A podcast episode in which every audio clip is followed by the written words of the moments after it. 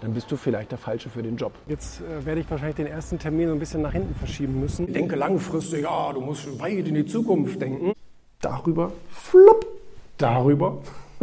ich finde das gut. Dass ähm, trotz aller Voraussetzungen nicht geschafft hast, trotz aller guten Voraussetzungen nicht geschafft hast, dann bist du vielleicht der Falsche für den Job.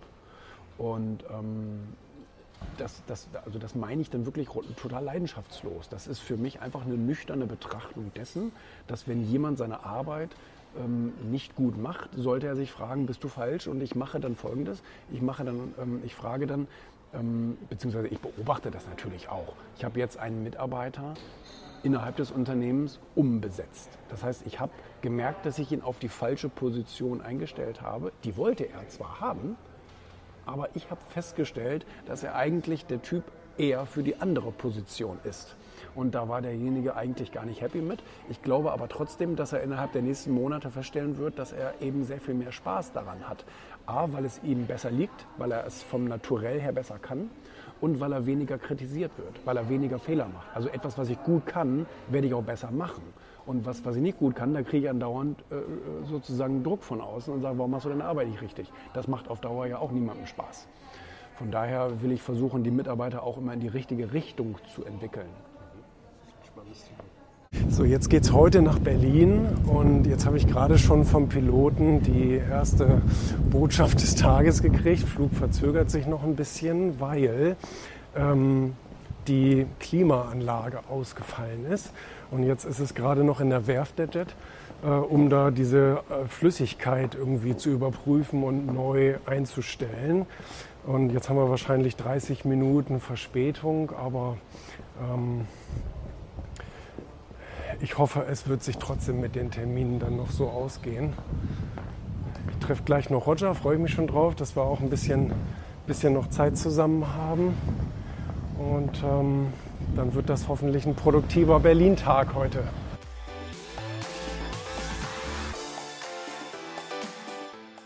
Ja, jetzt ist das äh, tatsächlich äh, sehr verzögert gewesen. Äh, jetzt war mit der Klimaanlage was im Arsch, musste nochmal drüben in die Werft und jetzt ist er da. Jetzt sind wir tatsächlich aber relativ verspätet. Ähm, jetzt äh, werde ich wahrscheinlich den ersten Termin so ein bisschen nach hinten verschieben müssen, aber wenigstens haben wir schönes Wetter und alles ist fein und ähm, ja, da wollen wir jetzt mal vom Besten ausgehen. Ne?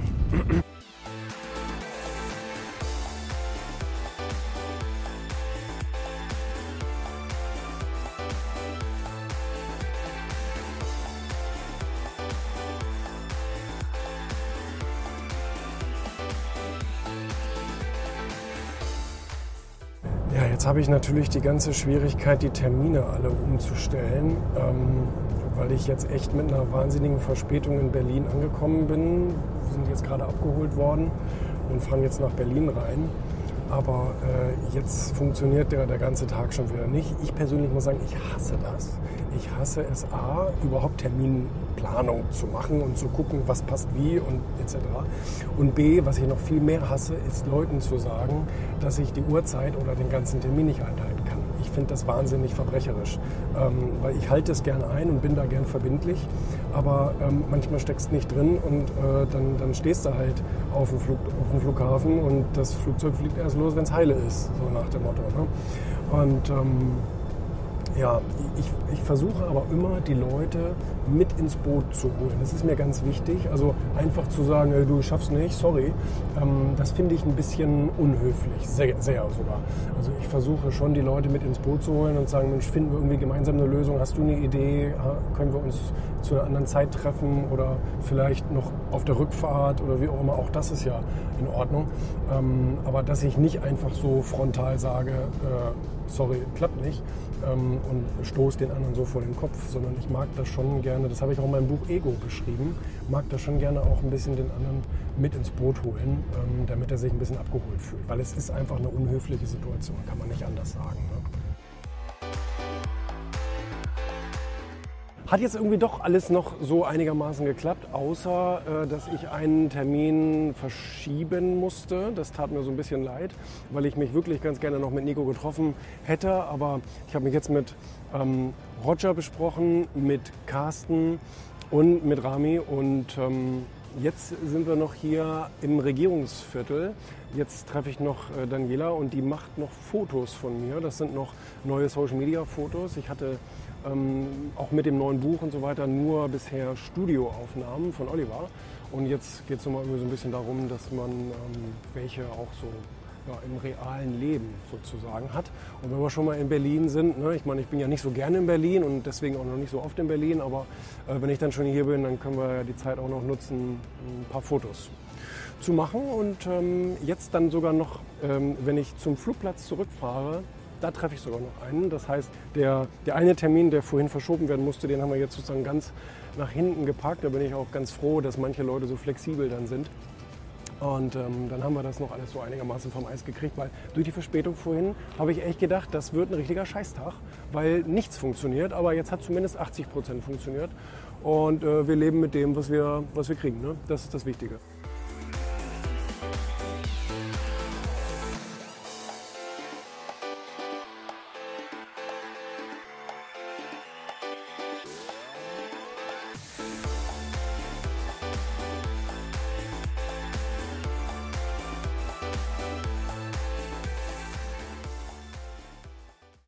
Jetzt bin ich gerade angekommen hier in Bad Oeynhausen, so ein schöner Kurort. Da hat mich der Nikolas eingeladen zum Clever Sales Kongress im GOP-Theater. Ähm, ich habe noch nie im GOP-Theater gesprochen, deswegen finde ich das total spannend. Das ist ja eine tolle Location und das ist ja auch ein wahnsinnig schönes Gebäude hier. Und äh, Carsten Stahl ist auch da, das freut mich sehr, vom, vom, vom, von der Anti-Mobbing-Kampagne, wo ich ja auch mit dabei bin als wie nennt man das? Botschafter, keine Ahnung. Und äh, dann bin ich mal gespannt, was heute hier so geht.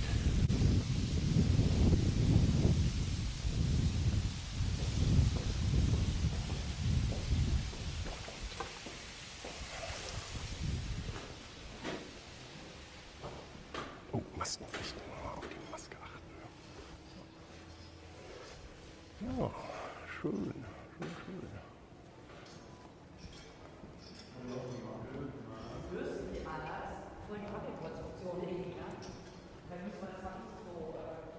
Ja, siehst du, Fotowand ist auch schon da. Da ist doch alles, ist doch alles picobello. Schön. Eine Bullshit-Rule. Denke langfristig. Ich will das nicht komplett in Abrede stellen. Natürlich müssen wir langfristig unser Leben betrachten, unseren Unternehmenserfolg und so weiter und müssen sagen, in welche Richtung das Ganze gehen soll. Selbstverständlich. Aber uns kann diese Regel, denke langfristig, ja, du musst weit in die Zukunft denken, kann uns folgende äh, Falle stellen. Nämlich, dass wir nicht darauf achten, was wir heute tun. Und das ist das, was unseren Erfolg, darüber haben wir eben schon gesprochen, das, was wir jeden Tag tun, das, was wir jetzt gerade tun. Deswegen Glückwunsch an alle, die gesagt haben, so eine Portion Bildung äh, kann man doch mal machen. Ähm, das ist das, was den Erfolg übermorgen und überübermorgen. Ihr sagt das doch zu euren Klienten genauso. Du kannst nicht sagen, ja, einmal im Jahr an Weihnachten mache ich Sport und dann werde ich hübsch und schön. Das passiert ja nicht, sondern wir müssen jeden Tag diszipliniert daran arbeiten, unsere Ziele zu erreichen. Deswegen müssen wir kurzfristig denken. Also ja, das resultiert im langfristigen Denken, aber wir müssen vor allen Dingen gucken, was können wir jetzt gerade tun? Jetzt noch vor der Mittagspause, wenn ihr im Studio seid, was können wir jetzt vor der Mittagspause noch tun, um erfolgreicher zu werden und nicht nach der Mittagspause? Immer noch jedes Mal, wenn ein neues Magazin rauskommt, freue ich mich wie ein Schneekönig. Und besonders bei dieser hier, weil das ist so geil. Wir haben das erste Mal ein Wendecover, Flipcover. Ich finde es so genial. Ähm, es ist sehr, sehr unüblich in der Zeitschriftenbranche. Ich äh, bin mal gespannt, was wir da noch so für einen Tenor bekommen. Ähm, sehr, sehr selten, weil es, ähm, es ist aufwendig und ähm, äh, es ist auch im Handel der Platzierung, weißt du, also einer macht, muss ich das Cover aufstellen, muss ich nochmal umdrehen, muss ich das Cover auch nochmal aufstellen und so weiter. Ähm, und auch die, Pla die Plakate, die wir machen und die Poster und all sowas, müssen ja auch überall das doppelte Cover drauf sein. Aber ich finde es einfach großartig, weil A, haben wir einmal endlich wieder eine Lady eine Frau, eine erfolgreiche Frau auf dem Cover. Und äh, ja, wir haben sehr selten eine Frau auf dem Cover. Ähm, nicht, weil wir unwillig sind, sondern weil wir leider so viele Absagen von erfolgreichen Frauen bekommen. Und ähm, deswegen bin ich so froh, dass Sophia zugesagt hat, ähm, uns dieses Interview zu geben, weil ähm, bei ihr kommt ja noch etwas ganz Spezielles und was ganz Besonderes hinzu. Sie war auf dem Zenit des deutschen Erfolges, so die Influencerin, tralala, hat dann festgestellt, dass ihr vieles davon total gegen den Strich gegangen ist und hat ähm, sich sozusagen eine verdiente oder auch eine notwendige Auszeit genommen und ist jetzt wiedergekommen und spricht auch darüber. Und das ist so wertvoll, weil Erfolg geht ja nicht immer nur äh, in eine Richtung, sondern es gibt eben auch mal Knicke. Und wenn man da auch noch offen drüber spricht und vielleicht auch anderen Leuten ein Beispiel ist und dabei hilft, wie man mit so etwas umgehen kann, liebe ich, finde ich richtig gut. Und auf der anderen Seite haben wir dann unsere ähm, Erfolg 500. Ähm, äh, viele sagen ja schon, ja, das ist ja so wie Fortune 500. Ja, okay, aber wir, äh, wir, wir listen hier ja keine Unternehmen auf. Wir listen hier ja Persönlichkeiten auf.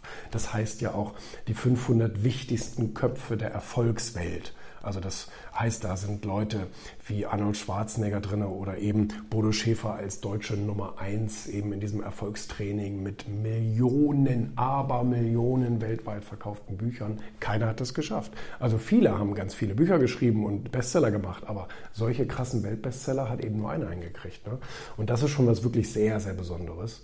Und ähm, und ähm, von daher passte das wirklich extrem gut. Und das ist das erste Mal, das allererste Mal, dass wir einen deutschen Trainer auf dem, auf dem Cover vom Erfolg haben.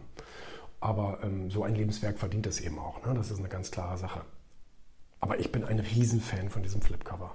Also bedeutet, ja, man, man kann das Magazin auf der einen Seite beginnen, durchlesen, und ähm, wenn man sich dann die, die, ähm, die Story durchlesen will, flupp von Bodo Schäfer und den und die Liste 500, also die 500er Liste sozusagen, ähm, dann öffnen will.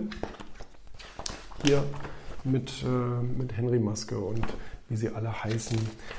Ähm, Dirk Reuter, Jürgen Höller und ähm, Tobias Beck und Dieter Bohlen haben wir auch, wie letztes Jahr, dieses Jahr auch wieder mit drin.